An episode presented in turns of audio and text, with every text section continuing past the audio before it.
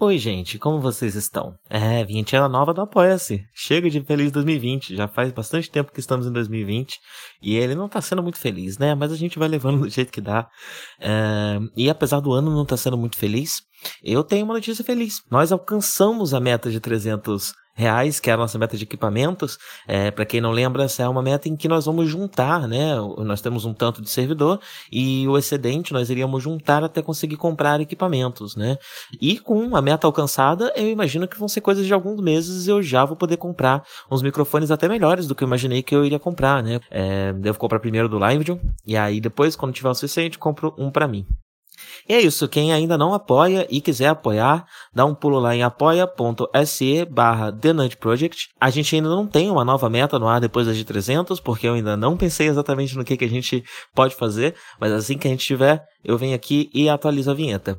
Muito obrigado a Adolfo Tonhete, Anania Júnior, Carol Cocumai, Cristoma Citácio, Danilo Zanella, De Oliveira, Felipe Sales, Gustavo Ribeiro, Lucas Tavares, Mariana de Oliveira, Matheus Mávila, Natália Marques e Rodrigo Varandas.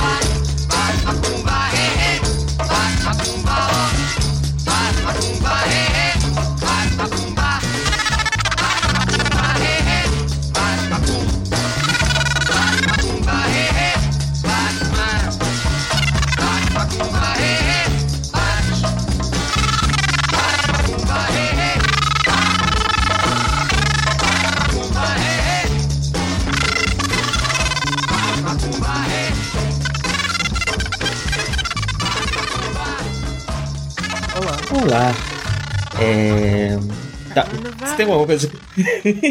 tem alguma coisa que você queira reclamar aí? Todo mundo em casa, né? De quarentena, coronavírus, essas coisas todas aí. Não. Essa semana eu não quero é, reclamar né? de nada, não. É, eu também não. Eu também não. O... Vamos falar da nossa lista, né? Que as últimas vezes que a gente gravou sobrou coisa. É. então vamos focar nas coisas que a gente faz mesmo. Nenhuma reclamação nova, todas as reclamações estão em dia aqui no ar, assim. Se a gente for. Se eu, se eu, particularmente for reclamar de alguma coisa, vai ser uma reprise. Aí eu acho que vai ser meio chato, a galera não quer, não vai querer escutar uma pois é, reprise. é, né? Eles já sabem, né? Então é isso. É, pra mim é a mesma coisa. É. é então é esquisito não, não fazer um. não fazer um aquecimento com outros assuntos é. mas que bom que o assunto, a primeira coisa que assistiu foi você bom, não quem, eu. Quem, quem curte, quem curte é, é, o, começar a ouvir, né?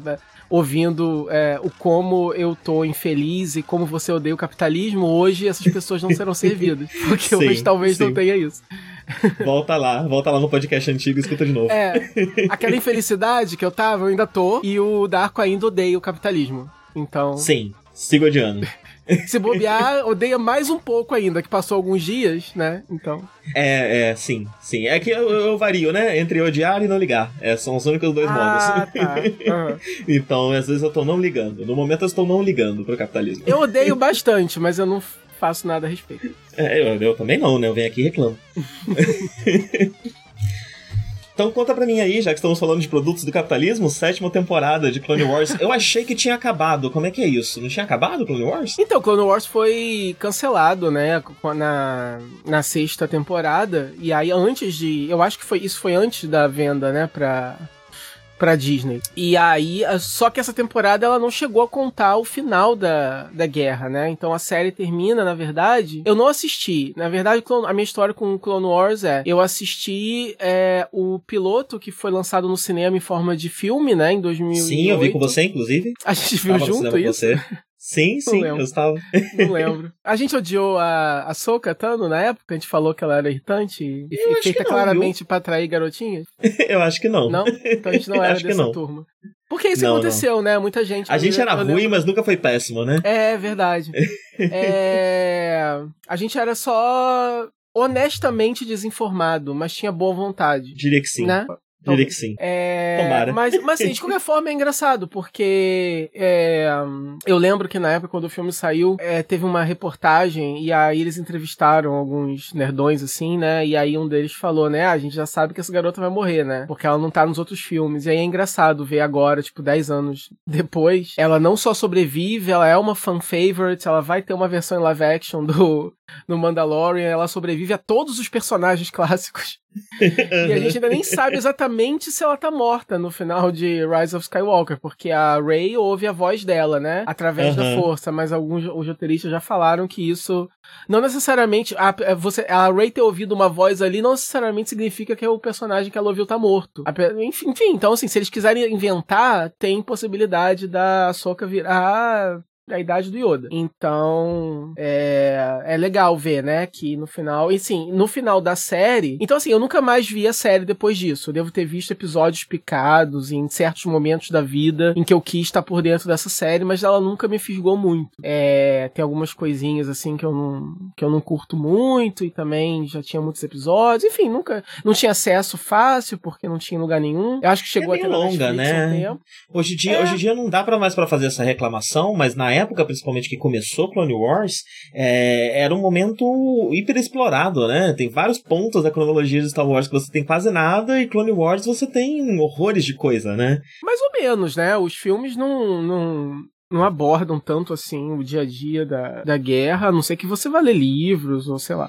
Não, mas com certeza. Mas estavam fazendo. Mas já tinha tido o desenho de três temporadas, né? E depois começou um outro desenho que durou seis temporadas. Então é ah, bastante sim. material, né? Sim. Hum. Se bem que esse desenho da, do Jandy Tartakovsky ele não é canon mais. Uhum. A Disney cortou ele do, do canon, mas eu tenho assistido. É, eu achei um compilado. Eu tô assistindo aos, pou aos poucos. É bem legal. É, a animação do, do Jandy é muito legal. A o traço e a dinâmica, etc. Tipo, não tem muito uma história para você acompanhar. É, é como se fosse um diário de guerra mesmo, né? São várias batalhazinhas acontecendo em diferentes lugares, tem um pouquinho de diálogo aqui e ali não é bem uma história como a, a série Clone Wars é, em CG se propôs a fazer, né? De fato, desenvolver personagens, storylines, etc. Mas de qualquer forma, é uma série que eu acho que ela se dá melhor quando ela foca em personagens é, secundários ou que são exclusivos de outras mídias. Por quê?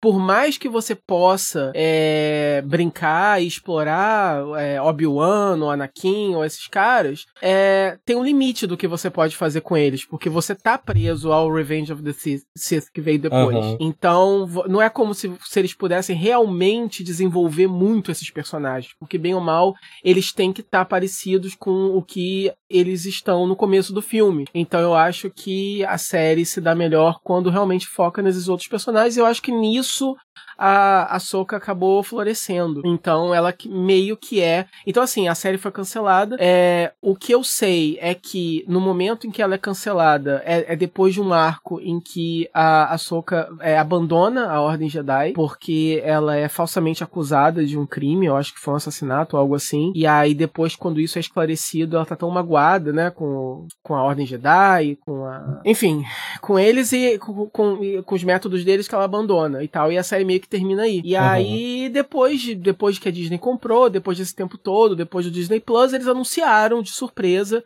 depois até de Rebels, né? Tipo, eles chegaram a fazer Rebels inteiro. E aí depois eles anunciaram: olha, surpresa, vai rolar uma sétima e última temporada de Clone Wars. A gente vai pegar essas histórias que a gente ainda tinha aqui para contar e vai montar essa temporada para vocês com a mesma equipe, com o Dave Filoni, que é o responsável pelas animações e tal, desde sempre, que continuou com a Disney, né? Depois que, que a empresa né, mudou de mãos. É. Uhum. E é isso, e aí você tem. E aí o que acontece? Apesar de eu nunca ter acompanhado a série, é, é, é, ela, ela, ela, também tem isso de bom. Você não precisa ver ela toda, porque como ela é uma coleção de arcos é, fechados em si mesmos, assim, que, que se passam durante esse período de três anos em que, a, em que as guerras é, aconteceram, é, você pode, tem vários é, é, compilados da internet de arcos específicos que você pode assistir se você quiser, os melhores arcos, etc. Então é relativamente fácil você chegar e só ver essa última temporada se você quiser. Porque uhum. sim, porque eu tava, enfim, eu tava curioso, eu tava com necessidade de consumir algo,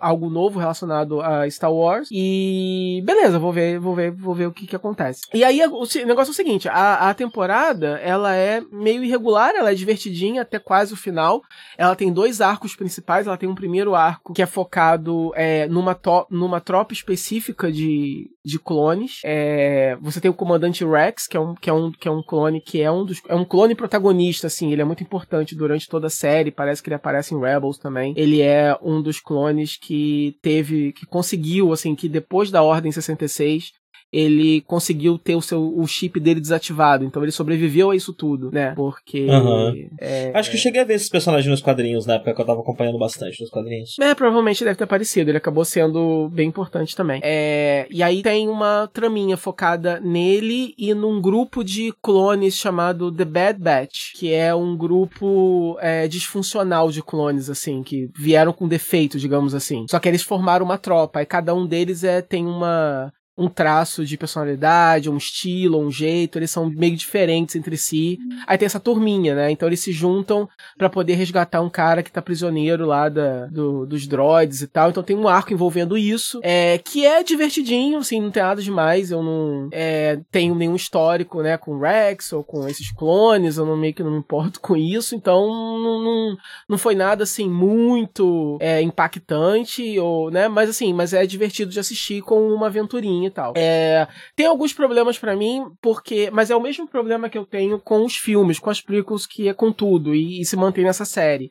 É que a. E eu já reclamei disso quando eu falei de Rebels também, mas enfim. Mas principalmente essa, os droids da força separatista, que são os inimigos dessa guerra, digamos assim, que, supostamente você, né, tem que torcer pelos Jedi, né? Tipo, eles são os heróis. Então, uhum. os Jedi, o exército dos clones, assim, a gente sabe que é tudo uma armação do Palpatine, mas em teoria é o lado certo, né? É o, são os clones e os Jedi, né? E aí os inimigos, os vilões da história, são os droids da, do, das forças separatistas. Eles são profundamente incompetentes, né? Eles são, uhum. mesmo nos filmes, assim, eles, eles são vilões de Power Rangers. Eles são, eles falam desse jeito, né? Eles são atrapalhados e eles são palhaços e eles falam, uh -oh, entendeu? Eles, sabe, eles são robozinhos fininhos, eles fisicamente se parecem frágeis eles, eles são bonecos de massa, eles só servem para um Jedi chegar e poder cortar a cabeça deles sem precisar ser a cabeça de alguém e poder continuar sendo uma guerra para criança, entendeu? É, então a gente, o que a gente faz para mostrar uma guerra que uma criança possa assistir? A gente põe um monte de robô atrapalhado pro Jedi cortar a cabeça e não precisar ser a cabeça de um ser humano. É, então, eu nunca assistindo esses desenhos, eu nunca, eu nunca sinto que os personagens estão em perigo de verdade, entendeu? Porque por causa disso, porque os vilões são incompetentes demais, assim. Talvez em momentos da série, é tenha rolado é, vilões bons e eu não tenha assistido, né? Mas no geral, essas, é, é, é essas, essa, esses arcos que focam em grandes batalhas e tal, no, meio que não tem é, uma conexão para mim, porque eles estão só ali atirando num bando de robô igual, incompetente, que vai todo mundo morrer, entendeu? Tipo, ninguém vai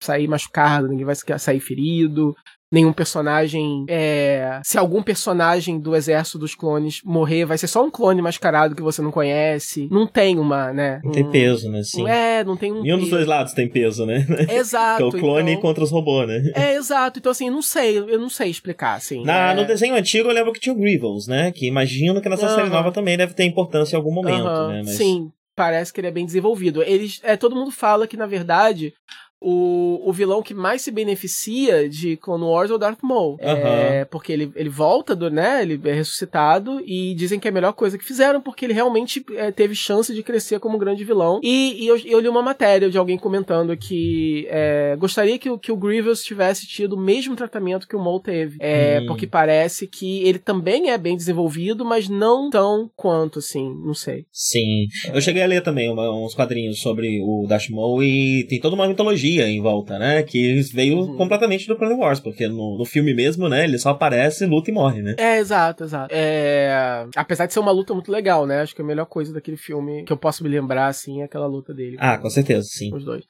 É, enfim, aí depois você, depois desse arco inicial, tempo, aí você você reencontra a Soka assim que ela deixa a Ordem Jedi e aí tem uma aventurinha, ela conhece, ela tá perdida, não sabe o que fazer, ela vai encontra abrigo na oficina de uma garota que tá que mora em Coruscant, mas assim na, no, no, no, level mais baixo, né? Um dos levels mais baixos é a galera, é o, é o povão, né? A garota do povão. Inclusive o sobrenome dela é Martês, então eu imagino que é, e elas têm a pele mais escura, então eu imagino que eles são é, é, é ela é feita para ser codificada como tipo latina, entendeu? Uhum. provavelmente. Então ela é da quebrada, digamos assim. E aí a Soca meio que é, conecta com ela ali, ela tá construindo uma nave, e aí ela enrola. E aí essa garota tem uma irmã que, que se envolve em umas atividades meio escusas e tal, para tentar sobreviver. Elas não são vilãs, mas elas têm que fazer o que é preciso fazer para viver ali naquele, naquele ambiente de guerra, né? É, então tem uma aventurinha que a Soca. É, uma aventurinha filler, digamos assim, que a Soca é, tem com elas.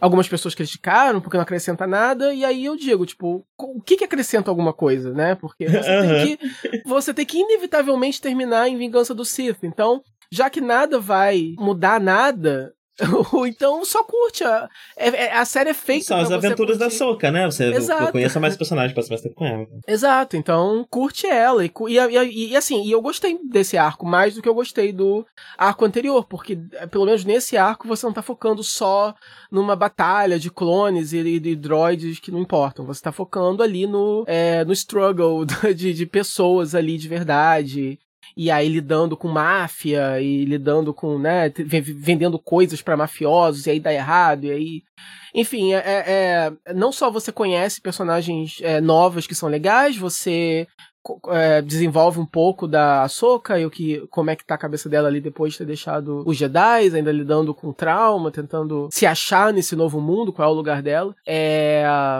mas também você explora é, alguns cantos assim da galáxia que não são muito explorados, né? Enquanto a guerra tá rolando, o que, que tá acontecendo com as pessoas, né? Que só moram, que não estão fazendo parte da guerra. Eu não sou um Jedi, não sou um clone, não sou um robô. Quem eu sou, onde é que eu tô? E fazendo o quê? É interessante você explorar isso, né? É, então, enfim, achei legal. E aí você tem os quatro últimos episódios que são é, praticamente um filme que dividido em quatro partes. É, que se passam durante os eventos de Vingança do Sith. Então, ah. Se você não quiser ver nada de Clone Wars, eu recomendo fortemente que você veja pelo menos os quatro últimos episódios da sétima temporada. Eles são feitos de forma diferente, a introdução deles é diferente, porque em todo episódio de Clone Wars, no começo, você tem o logo, né, da Lucasfilm, aí você tem um quote, algum quote inspirador e tal, e aí você tem várias cenas com um locutor, né, como se fosse aqueles locutores que reportavam a guerra, né, naqueles filmes antigos, né? Então, uhum. Ahsoka Tano is doing this and that, and Anakin Skywalker send his troops for the... E aí tem um cara que dá um resuminho do que tá acontecendo para você. Nesses quatro episódios não tem nada disso. Eles usam o logo antigo, clássico da Lucasfilm, é... e, aí já, e aí começa, né?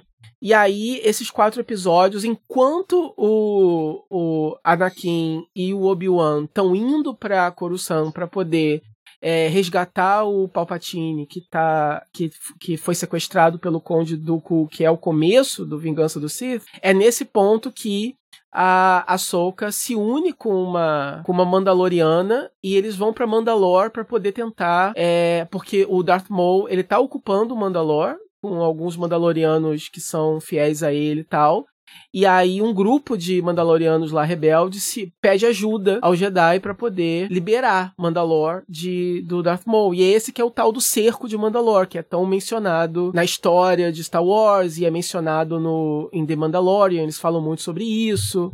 E é um evento que já, já tinha sido mencionado muitas vezes, e nunca tinha sido mostrado. Então agora eles mostram que uhum. é, são é, esses, esse grupo de Mandalorianos com a Soca e um e um grupo, é, uma patrulha de, de clones, incluindo o Rex, que vão é, atacar Mandalore para poder libertar e capturar o Darth Maul. Enquanto a, a, a, merda vai rolando em, em Vingança do Sith. Então, assim, é, são quatro episódios muito legais, a ação é muito boa. Tem uma luta de sabre entre a Ahsoka e o Darth Maul que é incrível. Eles fizeram com com captura de movimento mesmo. Eu vi um. Ah, que legal. Um, um bastidor, chamaram o próprio ator do que faz o Darth Maul pra fazer a captura. Daí, tipo, pra mim não fez muita diferença, mas é, não, pra quem não se Não sei importa, se você tem essa informação, mas não, uhum. não, se costuma usar captura de movimento em em Clone Wars? Tipo, a Ahsoka tem uma atriz, além de quem faz a voz dela? Hum, não sei. Não sei hum. de outro, outras instâncias, assim. Nesse documentário que eu vi, eles só é, focaram muito no fato de que eles chamaram o ator original que interpretou o Darth Maul pra fazer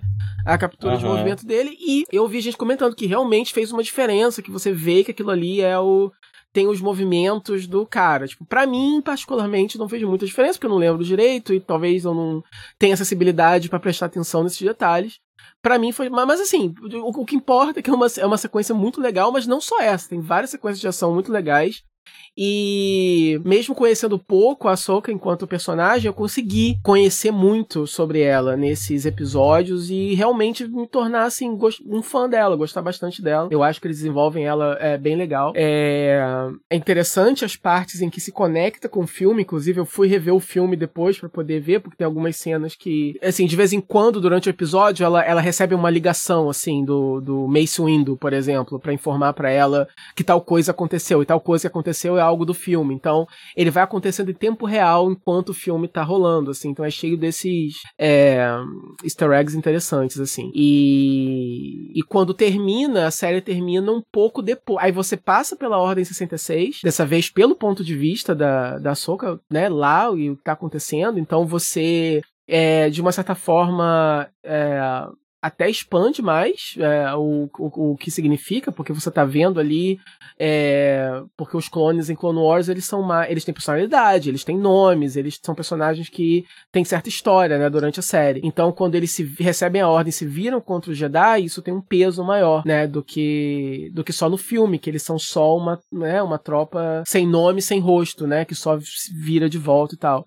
É, então, tudo isso é bem interessante. E a série ainda, depois que termina, ainda tem um pouquinho pouquinho depois de tudo, né? Um, um trechinho assim, pós Vingança dos Sith, mostrando mais ou menos para onde a Soca foi, o que aconteceu e tal.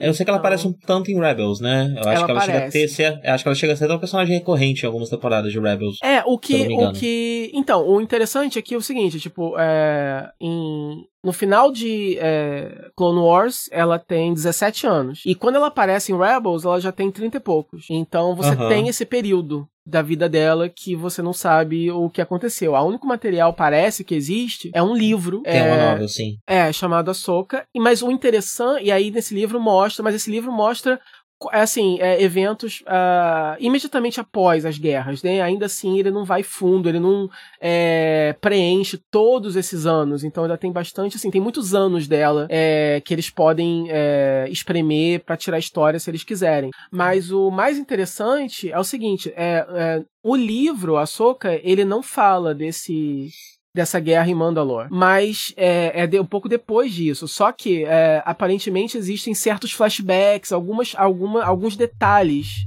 é, dessa, desse, dessa guerra que são mencionados. E esses detalhes diferem do que é mostrado em Clone Wars. Ah. Então, é a primeira vez é, desde que a Disney tomou conta, que é um material da Disney, ele contradiz outro material da própria Disney, entendeu? Então, assim, desde uhum. que eles aboliram o Legends, não, não teoricamente era justamente para não haver mais é, contradições, né? Para poder você limpar a tela e poder começar algo novo do zero e realmente conectado, né? É, só que aparentemente eles meio que cagaram para isso. Eles não. O Ahsoka continua sendo canon, né? até que alguém diga o contrário, uhum. o livro, mas é, certos eventos narrados no livro são mostrados em Clone Wars de forma diferente.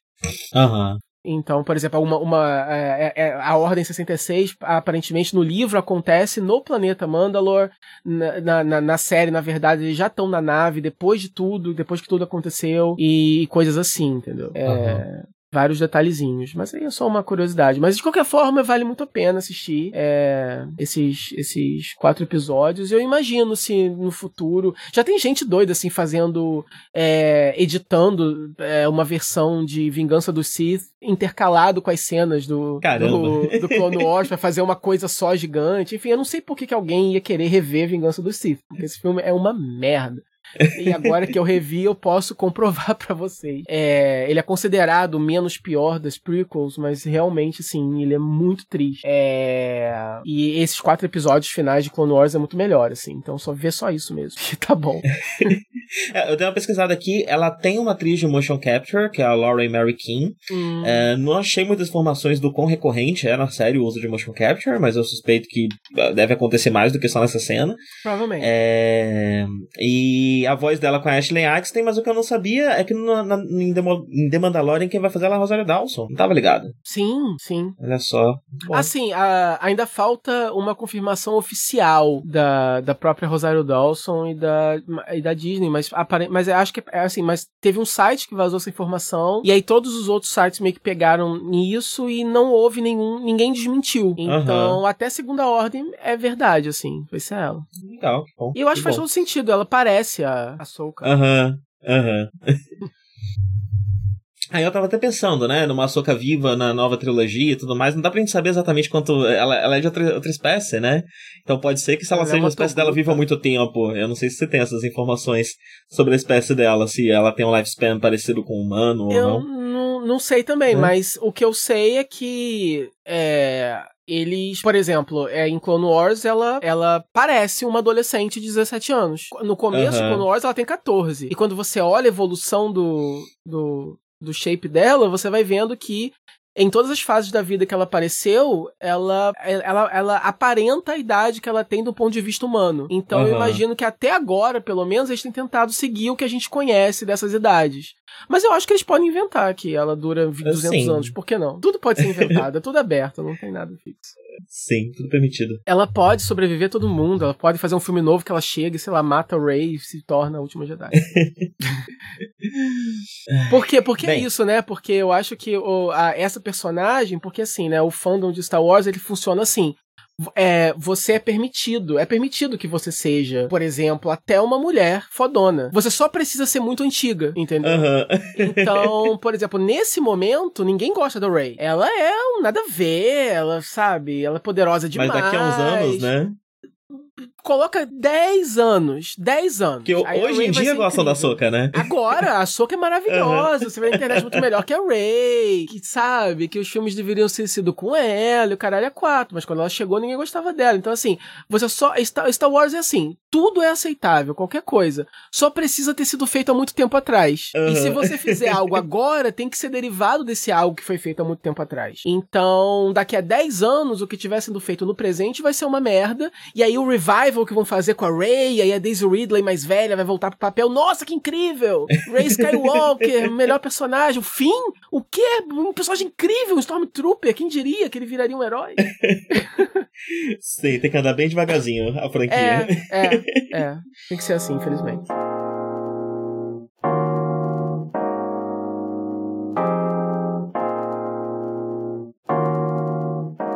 Puxa mais alguma coisa sua aí que você tá com a lista muito grande. Ah, é? Peraí. É. Nem eu sei. Ainda mais que metade das minhas coisas você vai falar também, então ah. hoje você vai ter pouco descanso, viu?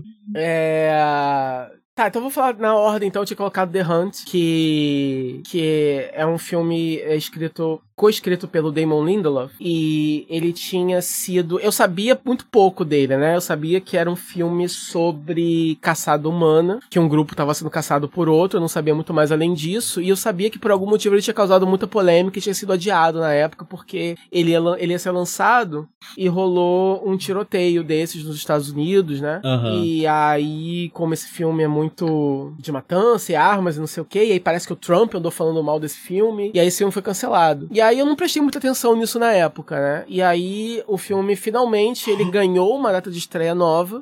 Só que aí a data foi cancelada por causa do Coronga. E aí ele foi lançado. Físicado de... esse filme, né? Caramba. Não, pior que isso, só os Novos Mutantes, né? Uhum. Que tá literalmente desde 2017 para ser lançado. E finalmente tinha ganhado uma data agora para abril e já era, o do Coronga também. É, e aí ele foi lançado só direto pra da internet, né? Pra compra e alugar na internet. E pra downloads legais, que foi o meu caso. É, e aí você. E aí, assim. liberaram pra downloads legais. é, liberaram pra torrent. Por causa do Coronga, a torrent tá livre. é. Não, é porque pra ter no torrent precisa existir em algum lugar, né? E aí liberaram digital e já era. É, e aí o que acontece? O, o filme, ele é sobre um grupo de. Na verdade, é basicamente isso: é um grupo de Bolsominions, é um grupo de Trump Minions. É, conservadores e, enfim, é, bem um bando de redneck bem estereotipado sendo caçado pelo grupo de esquerdistas, entendeu? Então, na verdade, é esse, essa é a premissa do filme. Uhum. É, na verdade, os, é, os esquerdistas, digamos assim, são os vilões, no caso, porque são eles que estão perseguindo e, e, eles soltam os, os bolsominions lá no lugar e começam a, a caçar eles. Como filme de caçador, eu, eu gosto muito desse subgênero, não sei se eu já falei. Eu adoro filmes sobre é, pessoas sendo caçadas, eu adoro isso. É um gênero que me agrada muito. E quando é bem feito, pode ser bem interessante. É, e aí, como o filme em si, ele é bem legal. Ele tem sequências é, de suspense legais. Ele consegue é, surpreender é, quem, quem, acaba morrendo e quem acaba sobrevivendo. É, ele, ele brinca um pouco com as suas expectativas de uma forma criativa. Você vê, inclusive, muito do DNA do, do Damon Lindelof nisso, porque uhum. eu lembro lá. E, e, são os assuntos que ele trata também em Watchmen, né? Não, sim, mas eu vou chegar lá. Tá é... é... Então, assim, é... a coisa da expectativa do personagem. Eu lembro até hoje que a história famosa, né, de que a intenção dele original em Lost fosse que o Jack morresse no meio do episódio. Então você uhum. acorda com a perspectiva dele, você acha que ele é o seu protagonista, você se aninha e se conforta naquele personagem e de repente ele só morre e aí a narrativa passa para outra pessoa, né? Então ele gosta desse tipo. Ele, não pôde, não deixaram ele fazer isso na época, né? É, e aí eu, eu, acho que ele tem isso entalado na garganta, porque ele faz muito uso desse tipo Sempre de. que ele pode. é, ele, ele faz muito uso desse tipo de narrativa, né? Você tem isso um pouco em Watchmen, é, você, né? Com um personagem que. Tem um personagem que morre no primeiro episódio, né? Que você não espera, que você acha que vai durar. É, e aí aqui ele também usa isso um pouco, né? Já que ele tem um filme que é, tipo, basicamente um slasher, então, eu acho criativa a, a, forma como ele organiza as, as mortes e coisa e tal. É... Uhum. Só que é, é engraçado para mim, porque ele que fez uma, uma, uma, um comentário político tão profundo e tão é, é, cheio de nuance em Watchmen, aqui faz um negócio tão superficial, estereotipado, esquisito, que não parece que é ele que escreveu, entendeu? Dá a impressão que é realmente assim, é a mesma pessoa mas a intenção é outra. Ele quis fazer de propósito algo mais extremo e farofa. Na verdade, o filme, ele, ele, o filme quer ser uma crítica aos dois extremos do espectro, né? Então, ele retrata os caçadores como o pior tipo de esquerda cirandeira, snowflake, que fres com frescura com tudo, né? E ele retrata os, os direitistas também como o pior tipo de, sabe, a pior caricatura de Trump Minion que você pode imaginar. E aí você tem é, uma personagem que acaba sendo, né, funcionando como protagonista, que você nunca tá muito certo é, aonde ela se encaixa no espectro, mas ela tá ali querendo sobreviver. E a performance da atriz é, é, tão boa e, né, a trajetória dela, assim, você acaba se identificando pelo simples fato dela ser uma pessoa que não parece uma bosta de pessoa e ela quer muito sobreviver ao que tá acontecendo. Então você acaba naturalmente se pegando nessa personagem, né? Então não é que ela represente o centro, então assim, o filme não é bobo a esse extremo, mas ao mesmo tempo ela não demonstra nenhuma das características extremas dos outros personagens. Ela é uma pessoa comum, ela não Exato. é a caricatura. Exato. Uhum. Então, então aquele negócio, tipo, é um filme divertido de assistir é, pela premissa em si, é, só que devido a esses é, estereótipos, acaba sendo meio cringe alguns diálogos, entendeu? Uhum, você uhum. até acha graça, porque são coisas que você vê em memes, ou você vê pessoas falando, ou é uma piadinha que você faz com um amigo seu. Mas ver isso num filme é... ser usado para de fato assim, construir personagens e tal é meio insuficiente, entendeu? É meio. dá a impressão que o filme acha que ele é mais inteligente do que ele de fato é, entendeu? Não, uhum. dá, não dá a impressão que. Ah, não, a gente fez, a gente fez bobo assim mesmo só pra zoar. A impressão que dá é que realmente eles achavam, é, eles pensavam estar fazendo algo realmente, uma crítica realmente que pusesse o dedo na ferida, entendeu? É, Mas... ou talvez estivessem contando, porque assim, eu acho que isso fica. isso ganha uma perspectiva mais profunda quando você vê o Watchman, né? Se você tem o uhum. Watchman, você sabe que a mesma crítica está sendo feita pela mesma pessoa em outra obra, e é uma obra menos, mesmo menos caricata, né? uhum. né? Com um pouco mais de profundidade, um pouco mais de substância, você olha para o The Hunt e pensa, não, beleza, então é por essa perspectiva que eles estão fazendo. Mas se você tem só o filme, vira, um, vira uma bobagem, né? Exato. Então, assim, ele é divertido. Eu até recomendo, sim, para você se divertir e tal mas ele é meio bobinho. Eu acho que. Eu, eu, eu não tô muito certo se, a, se o elemento político. O elemento político acaba sendo só é, um gimmick que, que ajuda ele a se destacar então, nesse subgênero uma... de caçada humana. Tipo, o que a gente vai fazer de diferente? Ah, esse é o caçada humana que tem elementos políticos, e aí ao invés dos, da, da direita ser a vilã, ela é a vítima nesse caso, e aí os esquerdistas também não prestam.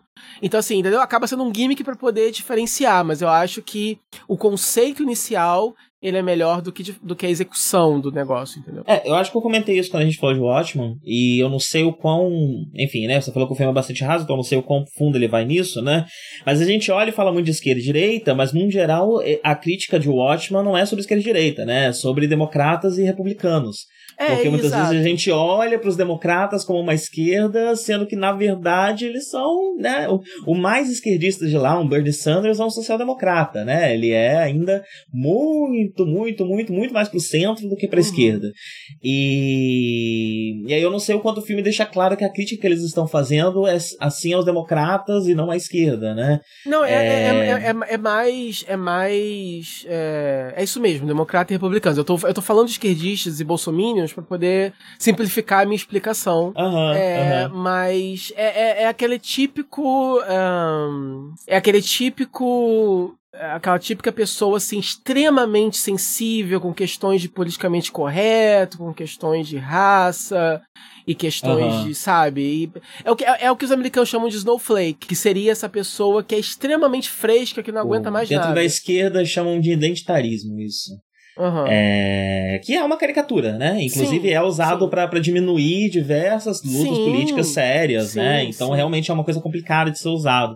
Mas eu acho que isso que o Damon Lindelof tem feito nas suas obras, que ele fez tanto no Ótimo quanto aqui, faz parte de um movimento parecido com. que, que parece estar começando nos Estados Unidos, parecido com algo que já acontece há um pouco mais tempo aqui na Argentina, né? Que aqui na Argentina você tem o peronismo, que é, no geral, considerado esquerda, mas também não é exatamente uma esquerda. É tipo uhum. os democratas, né? É, é, é, é, é uma. É muito mais é bem complicado, né? De explicar, até eu não entendo exatamente o, o peronismo até hoje, mas ele não é. Ele é um movimento com características de esquerda, mas que também, enfim, né? Deu abrigo para nazista, fez uma série de coisas complicadas. Uhum. E, e que carrega no seu DNA muito da direita também. Uhum. Então acaba sendo uma outra coisa, né? E aí acaba surgindo uma esquerda que se diz a verdadeira esquerda. Isso que aconteceu uhum. aqui.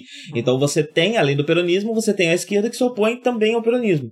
É, e eu tenho a impressão que esse movimento político está surgindo nos, nos, Estados Unidos, pelo menos ali dentro de Hollywood. Eu já vi até mesmo é, parlamentares e coisas do tipo inclinando um pouco mais para esse lado, se sentindo um pouco mais seguros de falar sobre esse tipo de coisa.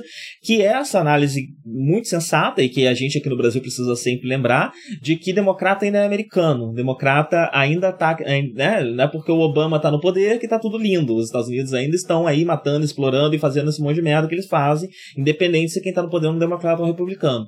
E, e, esse movimento interno de denunciar isso parece estar tá tomando força lá dentro. E eu acho que o que o Demon Lindelof tá, faz é se aproveitar disso, né, de, de, desse uhum. movimento que está acontecendo ali e usar ele é, para para, enfim, para botar força, né, trazer mais voz para isso daí. Porém, eu concordo com você, né, quando você faz assim um Watchman, que é uma, uma obra que por natureza, até pelo seu gênero, pela obra que tá que tá homenageando e pelo tipo de assunto que tá trazendo, vai trazer um recorte mais profundo e vai dar mais tridimensionalidade para isso, uhum. você faz uma crítica mais válida. Se você deixa tudo isso muito raso, você só acaba dando argumento, né, e transformando tudo numa piada que que, que pode ser facilmente usada para tirar valor de lutas que realmente tem valor, né? É. é Pois é, então, então essa, essa, essa peixe de, de identitarismo, que é usado muito na esquerda brasileira, às vezes é usado para tirar a força de, de, de movimento LGBT, de movimento negro, de, de, de, feminismo e etc, né? Meio que nessa crença de que é só acabar com o capitalismo que tudo vai se resolver, sendo que nós temos outras estruturas de poder que não ela.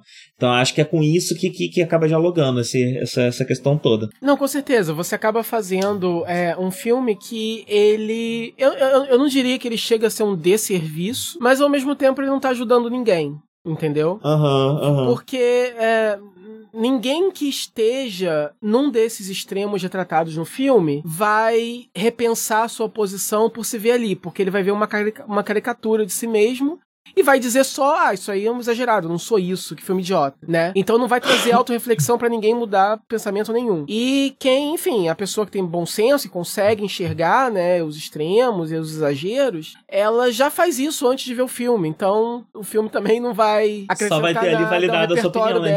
E, e, e, dizer então... que tá tudo uma merda, né? Dizer que tá todo mundo errado não resolve nada. Né? É, é. tá tudo errado, ah, beleza. E aí? Exato. Então parece, enfim, parece um desses. É, é, um, é um meme de Facebook, entendeu? Em forma de filme. É, então. É divertido. Repetindo, é divertido. Ele tenta fazer alguns comentários, inclusive com relação ao julgamento online, né? A forma como, né? Eu não quero dar muitos spoilers, mas é, todo o motivo pelo qual é, esse grupo de pessoas se reúne para poder organizar essa caçada vem de coisas que a própria, enfim, entre aspas, militância, é, vem de efeitos colaterais do próprio ato de você militar e julgar. E é, o filme tenta fazer um comentário sobre os tribunais da internet, como a gente é, é rápido em julgar pessoas e declarar elas canceladas, ou, ou sabe, ou não, uhum. baseado em coisas que elas falam uma vez online ou falaram anos atrás, e como isso tem ficado cada vez mais complicado. Mas, de novo, mesmo mesmo isso, o filme não. Porque isso é um tema interessante, é um tema que precisa ser é, discutido, né? É um, é um tema intrigante e, e, e pertinente. Mas é, o filme não usa isso, não usa essa oportunidade para poder aprofundar o assunto mais do que você mesmo já fala online. Você mesmo já consegue aprofundar até o nível que o filme vai, entendeu?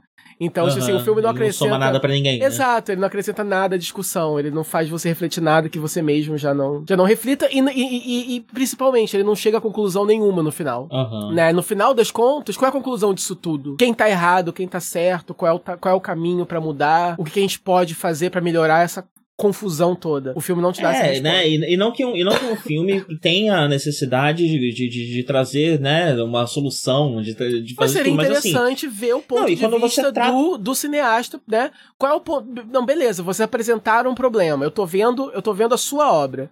Você me apresentou um problema. Então você, enquanto roteirista, enquanto diretor, você tá me dizendo que... uma solução, né? É, não, você, você tá me dizendo que isso é um problema. Agora me, me, agora me conta qual é a sua solução para isso, entendeu? Sim, sim, sim. É, e quando você, quando você pega um assunto relevante, contemporâneo, e que não é exatamente lugar comum, né? Então não é todo mundo que tá tendo essa discussão, não é todo mundo que tá enxergando o mundo dessa forma, né? E que tá entendendo todos os detalhes dali. Então, quando você faz isso e traz de uma forma rasa, você de certa forma está sim colaborando para que esse assunto enfraqueça, né? Perca força, perca perca profundidade mesmo, né? É. Você você empobrece, então acaba sendo sim uma espécie de serviço, né? Você não quis exagerar tanto, mas eu acho que é, na verdade. Você empobrece a discussão, né? Não sei. Cada um assista e. Você transforma a discussão em produto, né? É, sim, sim. Enfim. É. E aí eu botei, eu botei uma, uma barra e mencionei Re, é, Ready or Not, que eu esqueci o título em português. É, mas. É porque eu, tava, eu ia falar só de The Hunt, aí eu lembrei. Na verdade, esse filme eu vi há um tempo atrás. Eu não mencionei. Eu já, eu já não mencionei ele em outros, em outros podcasts, mas aí já que eu tô falando do filme de Caçada Humana, que é que eu não gostei. Que, que assim, que eu não sei se eu gostei ou não, que ficou meio em cima eu resolvi então recomendar um que eu gostei mesmo. Então esse vocês realmente podem ver, porque esse tem o meu selo de aprovação. É, certo. é então, assim, Era então, o que falta pra É o que pessoas. falta, é lógico. As pessoas estão ouvindo pra saber o que que eu gostei pra elas poderem assistir, caralho. Por que diabos elas estariam ouvindo dar opinião sobre alguma coisa? Você tem toda é... razão, só queria tirar com sua cara. É, então, é, também é um filme de caçada humana, e só que esse não tem discussão política, só a caçada mesmo, ele é muito divertido. Ele é uma uma garota que ela vai casar com um carinha que ele é um, um, herdeiro de uma família muito rica e dona de um império de jogos, assim. Eles são fabricantes de jogos de tabuleiro e coisas assim. E aí ela tá sendo meio que engolida por essa família, né? Tipo, só tem ela no casamento. É meio bizarro né, o negócio. Porque só tem, da parte dela só tem ela. Só tem ela, o noivo e a família convidados do noivo. E aí uhum. ela tá sendo meio que engolida por aquilo. E aí, na, na noite de núpcias, eles vão passar na própria casa, na própria mansão.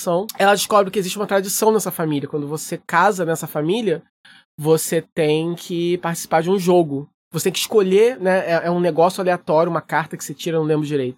E aí diz qual jogo você tem que jogar. E pode ser qualquer um dos jogos da, da família, né?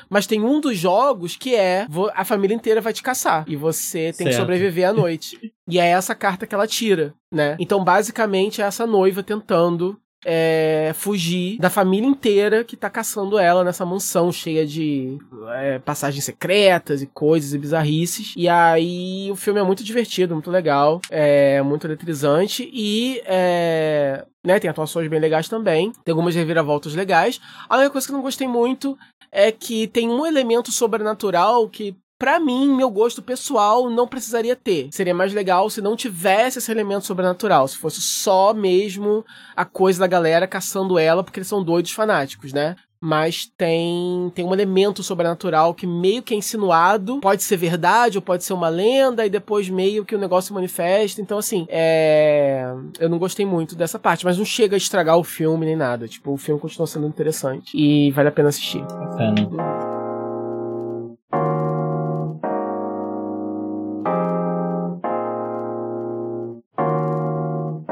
Tem uma, um, uma, uma antologia que a Blumhouse está produzindo para Hulu chamada Into the Dark. E aí, basicamente, isso tá na segunda temporada agora. E são filmes de uma hora e meia de duração e tal. Sai um por mês. E geralmente é, tem a ver com a data comemorativa principal daquele mês. Hum. E é um filme sempre puxado um pouco pro, pro bizarro, pro terror, uma vibe meio Twilight Zone, assim, entendeu? Não é, não, assim, uh, nem todos são necessariamente terror. É, alguns são mais puxados pro terror, outros têm uma pegada mais só bizarra mesmo, enfim. Eu vi poucos, é, mesmo porque são grandes e tal, e todos me interessam. Mas aí eu queria só recomendar esses dois, assim, né? O primeiro foi foi um é, de Natal, é o de dezembro de 2018, eu esqueci o número que ele é, é mas aí vocês procuram aí na internet. O nome do documentário. Deixa eu abrir a porta pra minha gata. tá bom. E aí, é, o filme de dezembro, ele de Natal, ele é chamado Puka. P-O-O-K-A em um ponto de exclamação. E é o seguinte, se, você colocar Puka no Google Imagens, você vai ver a figura do boneco. Então, é um boneco, assim, bem é, visualmente, assim, ele é bizarro, né? Porque ele é fofo e ele é ele é fofo e ele é bizarro ao mesmo tempo. E a história é sobre um ator. Parece um, um coelho, um morcego, é interessante. É, um coelho com, com umas, uns faróis de carro no olho, é meio bizarro. É, mas é fofo ao mesmo tempo. Então, assim, o conceito é que esse cara, ele é um ator é, desempregado, tentando conseguir algum trabalho, e aí ele consegue um trabalho é, vestindo a fantasia desse novo lançamento de Natal que está sendo programado para essa nova febre, que é o Puka, que é um boneco que ele repete o que você fala mas ele tem um lado bom, um lado doce e um lado mal. E aí ele pode é, repetir, né, com uma voz fofinha e tal, então os olhos dele ficam vermelhos, ele fala numa voz é, cavernosa, você nunca sabe para qual lado que ele vai é, pender. É aleatório. E isso está sendo programado para essa nova sensação do Natal. E esse cara é contratado para poder vestir uma fantasia do Puka e ficar na loja lá, é, sendo o Puka da vida real e tal, para poder conhecer as pessoas e tal. E nessa loja loja, ele conhece uma, uma mãe com filhos, enfim, se apaixona por ela, se envolve com ela, etc. E aos poucos, ele é, é, é ele a,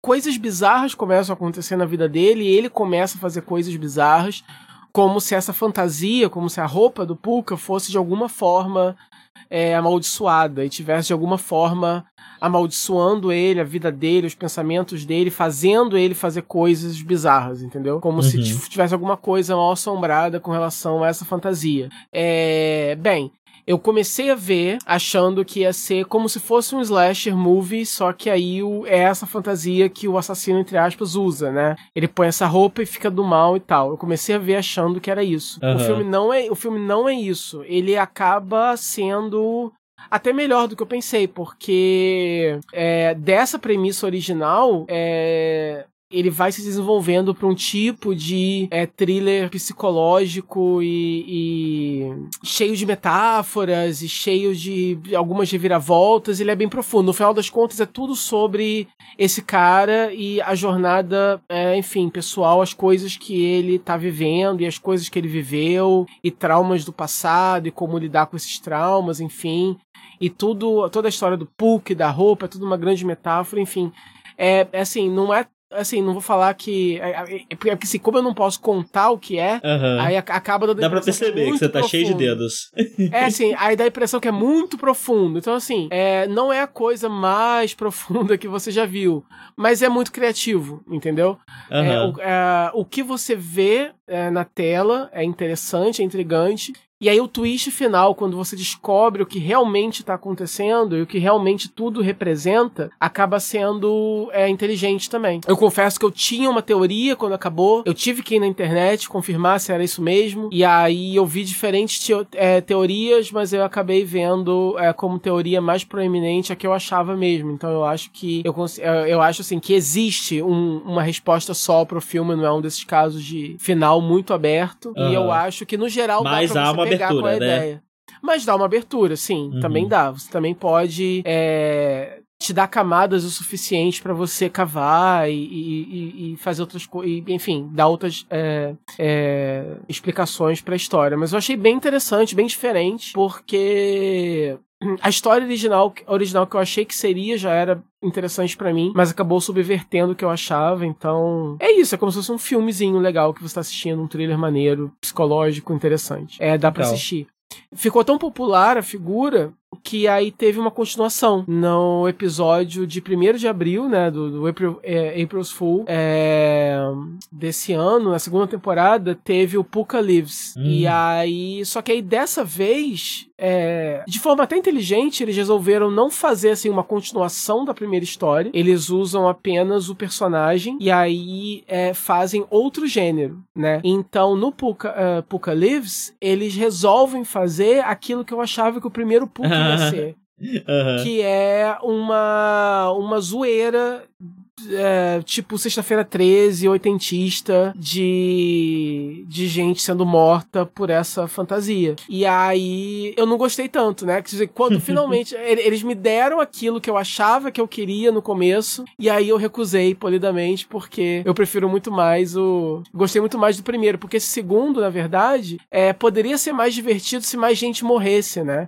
Só que eu ah, odeio é um desses... o filme. É, é um desses é slash que não morre ninguém direito, enfim. Fica salvando os personagens, enfim, não gosto disso. Só morre gente que não importa. É, então eu não, não gostei. Eu achei que eles tentaram fazer uma homenagem a um porque, tipo assim, né, é, esses filmes dos anos 80, eles são famosos por começarem é, esses slashers, né? Todos eles, é, é, eles são mais, eles são mais ou menos, eles se levam mais ou menos a sério no, no, primeiro filme, né? E aí depois, no 7, no 8, virou galhofa, né? E eles são mais famosos por isso. Uhum. Mas quando você vai ver a origem deles, eles são mais sérios. Então eu acho que eles tentaram fazer uma piada com isso, né? De que, ah, a gente fez uma... A gente realmente tentou fazer algo... É, o primeiro é, Puka é sério, né? E o, o é próximo sério, já é e o próximo vai ser só uma grande zoeira e tal, não sei o quê. E aí eu acho que eles Até o nome, né? Apocalipse, né? Exato. tipo... e, é, e a tipografia, é tudo bem. É, a temática é bem como se fosse uma continuação tosca de um filme slasher dos anos 80.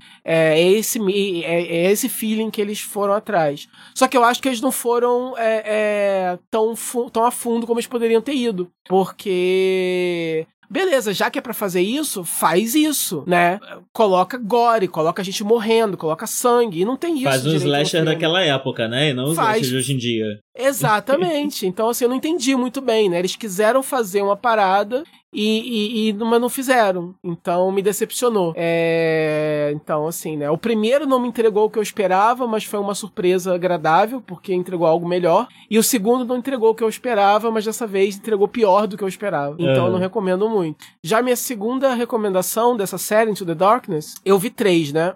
Só, na verdade. É, e o outro que eu escolhi para recomendar é esse chamado Midnight Kiss, que também é um slasher. Eu esqueci, é, do, é, de, é um episódio de ano novo, esse. É e ele é um slasher gay. Então eu achei legal porque só tem personagens gays. Hum, legal. E só por causa disso que eu tô recomendando mesmo. Todos homens ou mulheres também? Todos homens gays e uma chaveirinho hétero. Uhum. e todos eles vão viajar pra, um, pra casa de um deles para passar o ano novo numa festa e tal. Uma, é uma tradição que ele tem. É um grupo de amigos que são esses esses vários homens gays e uma mulher hétero, são todos amigos, eles todo ano novo vão, é, vão viajar. E aí você tem um ano novo de 2016, que é mostrado, que, se eu não me engano, é a primeira vez que eles começam a fazer esse jogo que eles têm, que é, é o Midnight Kiss, que é você tem que achar alguém de fora do grupo de amigos para ser o seu primeiro beijo do ano. Uhum. E aí. E aí você pode ficar com essa pessoa o resto da noite. Enfim, tem outras regras lá, enfim, é, meio que não importa. Mas é basicamente é isso. Como é, no grupo de amigos é, é cheio de. É, um é ex do outro, todo mundo meio que já se pegou ali, né? É, pra, pra não cair na tentação de ficar todo mundo muito preso no grupo, eles inventaram esse jogo. Então, beleza, a gente, na, na hora que der meia-noite, a gente se separa e cada um pega outra pessoa. E aí você tem um flashback rápido no começo, da primeira vez que eles fizeram isso. E aí você tem agora no presente, eles estão viajando de novo e um deles está recebendo uns recados misteriosos, perguntando, tipo, você quer ser meu Midnight Kiss? Você quer ficar comigo? Assim, parece que tem alguém stalkeando ele, a gente não sabe direito por quê. E, e alguém, uma figura mascarada, com uma roupa assim de meio que de BDSM, assim, maluca, começa a matar eles, assim, começa a matar esse grupo de amigos. E aí, quem que tá matando e por quê? Aí vira uma parada meio pânico, assim, né? De, Uhum. de assassino misterioso, slasher clássico, assassino misterioso, a gente não sabe quem, não sabe por quê. É... Se o final vai ser surpreendente ou não vai variar de cada pessoa, eu particularmente saquei só um pouquinho antes de ser revelado. É... Que é bom também, né? O ruim é quando você sabe de cara, né? Exato. Algumas quando você descobre pessoas. um pouquinho antes é até gostoso, né? Você, vem, É, você descobre e vem a validação de que você acertou. Exato, exato. Foi o que aconteceu com o Pânico 4 pra mim. Eu tinha descoberto um pouquinho antes só. É. E aí, tem algumas pessoas que eu vi na internet falando que não gostaram porque era muito óbvio, porque logo do começo já sacaram. Aí acho que vai de cada um, mas eu acho que vale a pena ver. Porque é todo mundo gay, assim. E aí, tipo assim, quando você vê porque você é muito acostumado a ver é, algo, uma, uma, é, um produto que todo mundo é hétero. Então você tá acostumado Sim, a ver. e nesse tipo de filme também, né? Até quando você pega, tipo. É, enfim, nesses slashers, né? São casais héteros que vão pra um lugar remoto e lá começa a morrer um a um, né? Exato, exato. E aí, hoje em dia, aí você tem, o, aí você tem a cota gay, você tem um personagem que é gay. E aí você tá acostum, meio que acostumado com isso também. Aí geralmente, enfim, tem lá. Aí se for homem, não pega ninguém. Se for mulher, vai pegar outra garota, tão hot quanto, né? Assim que funciona. É, e aí você tá meio que acostumado. E aí você é um daqueles casos em que você, quando você vê é, um elenco que é totalmente é, gay, de homens gays falando coisas gays e tendo relacionamentos e tendo problemas, além do fato deles serem gays, e tudo isso dentro de um gênero que, que é outro também, que não é, que não é só um drama. Não, Enfim, e pelo que você te tá dá um falando, tem um alívio, outro entendeu? conceito interessante também, né? Que além Uhum. de tudo, também não são gays heteronormativos, né? Eles não são, Tem tipo, tudo, casa... é. casazinhos, casadinhos e tal, não sei o que, né? Pelo que É. você falou, como todo mundo pega todo mundo e tal, parece um pouco mais com a realidade. Não, exato. Tem, tem é, o, o elenco, assim, obviamente, todo mundo é muito bonito, isso é lógico. Aham. É, né, óbvio. É, mas, é, no geral, você tem diferentes tipos, assim, de, né? Tem um, tem o carinha que é mais afeminado, tem o. Tem o carinha que, que, é, o, que, é um, que, é, é mais nerd, tem o outro que é o mais é, é, galã, heteronormativo, tem o novinho, tem vários tipos, assim, né, de, de, de viados diferentes. Aham. E é legal, é legal é isso, é que você é, é tipo assim, você é, é, eu, eu acho que pra quem não tá, né, Pra quem não é LGBT e tal, é é difícil, né, eu acho, realizar. é, então, assim, né, uma, uma vez eu vi um meme, mas esse meme era, era- é, tinha relação com raça mesmo. E aí falava assim, né? Imagina você acorda de manhã, você liga a televisão e todos os apresentadores do Jornal da Manhã são negros. E aí você vê o, os comerciais e todos os comerciais só tem pessoas negras o tempo todo, em todos os comerciais. Uhum. E aí passa o programa da tarde, é só com negros. Aí começa a novela da tarde e só tem personagens negros. E aí a novela que vem depois é só negro também. E aí tem outro jornal, é só negro. Enfim. Aí falou assim: então beleza, então é assim que nós negros nos sentimos o tempo todo, né? Uhum. Então é, é, é, é, é tipo um choque que você tem que se colocar do outro lado para poder sentir. Tipo assim, é incrível a falta de representatividade que a gente tem na mídia, né? De um jeito que a gente fica meio. É... A gente acaba aceitando e não se importa, porque não tem outro jeito. Então a gente só uhum. assiste e não se importa. Mas aí quando a gente vê um produto, né, como esse, por exemplo, que só tem gays, aí eu, como homem gay, fico assim, caralho, né? Como isso faz falta e eu, na maior parte dos meus dias, esqueço. Até que eu sinto falta disso. Porque não tem. E aí dá um alívio tão grande ver todo mundo sendo gay e é, e é, e é de boas, né? E o assunto não é esse, entendeu? Não, é, sim, sabe? O assunto falar, do né? personagem né? não é o fato dele ser gay. Não é um filme não, não sobre é... ser gay, né? É, é não é um filme. Não é um filme sobre ele sofrendo porque tá saindo do armário. Ou porque, sabe, é, são só pessoas bem resolvidas que estão sendo mortas. E aí calha que eles são gays. Olha que interessante, né? Então, é, enfim, eu recomendo por causa disso mesmo. Tipo assim, não é a melhor é, história do mundo, mas é um slasher gay, então merece ser visto. Bem, eu fiz. E aí, uma... e, e, e, e aí o ideal seria, só para completar, né? É, uhum. Nesse caso, o filme completa só, contempla só homens gays. Então, assim, o ideal seria é que, real, que, né, que seria tão bom um mundo em que a mídia realmente fosse democrática e que, enfim, tivesse uma representação realmente igualitária, né? De diferentes etnias, Sim, diferentes sexualidades, e que todo mundo realmente pudesse ter o gosto de se ver representado, de ver um herói de um filme de ação que fosse gay ou que fosse verdadeiramente bissexual, entendeu? Não é só um Deadpool da vida, né? Que alguém disse por aí que ele é bi, mas ele nunca realmente demonstrou isso de forma alguma. É uma coisa que realmente, um produto que realmente não, não é feito só pro homem branco hétero o tempo todo. Até quando você retrata é, outras é, né, etnias, é sempre sob a lente, é sempre moldando e adaptando e deixando o mais salvo possível para não ofender o público principal que continua sendo um homem hétero branco o tempo todo. Sim, né? sim. É, especialmente quando você está falando de sexualidade, né? É... Eu, eu não sei, os, os ouvintes héteros sabem, mas eu não conheço nenhum hétero. tipo, eu não tenho um amigo nem perto de mim que seja, né? Eu acho que tem um, um dois, né? É, é acabo tendo token hétero nos meus rolês e não token gay. É... E essa é uma realidade, né? É uma coisa de verdade. E isso realmente a gente não vê em lugar nenhum, né? A gente não vê, é uma coisa da nossa vida só. é muito é. raro você ter uma, uma, uma, uma, obra de ficção que não seja sobre isso. Que você, por acaso, casualmente, tá tratando desse recorte né, do mundo. Existe Nossa, isso aí.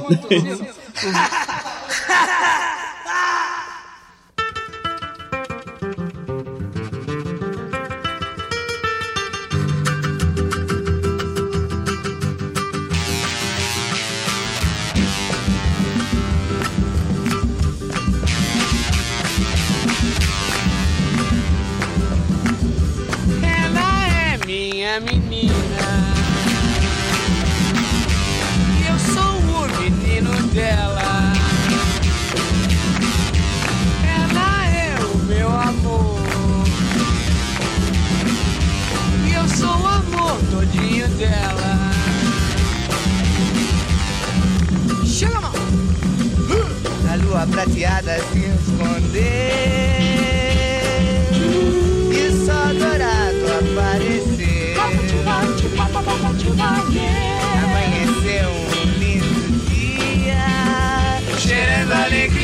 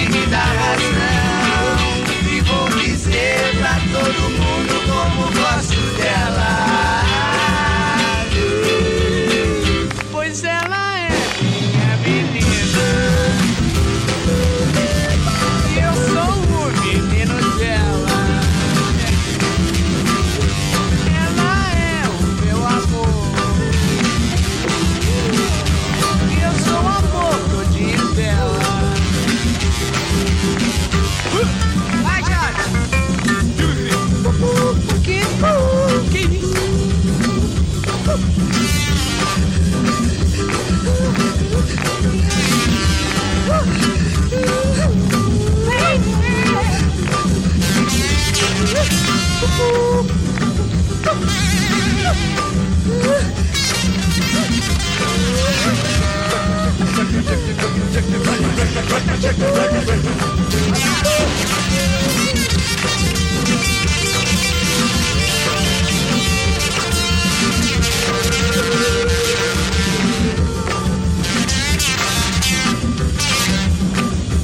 lua prateada se escondeu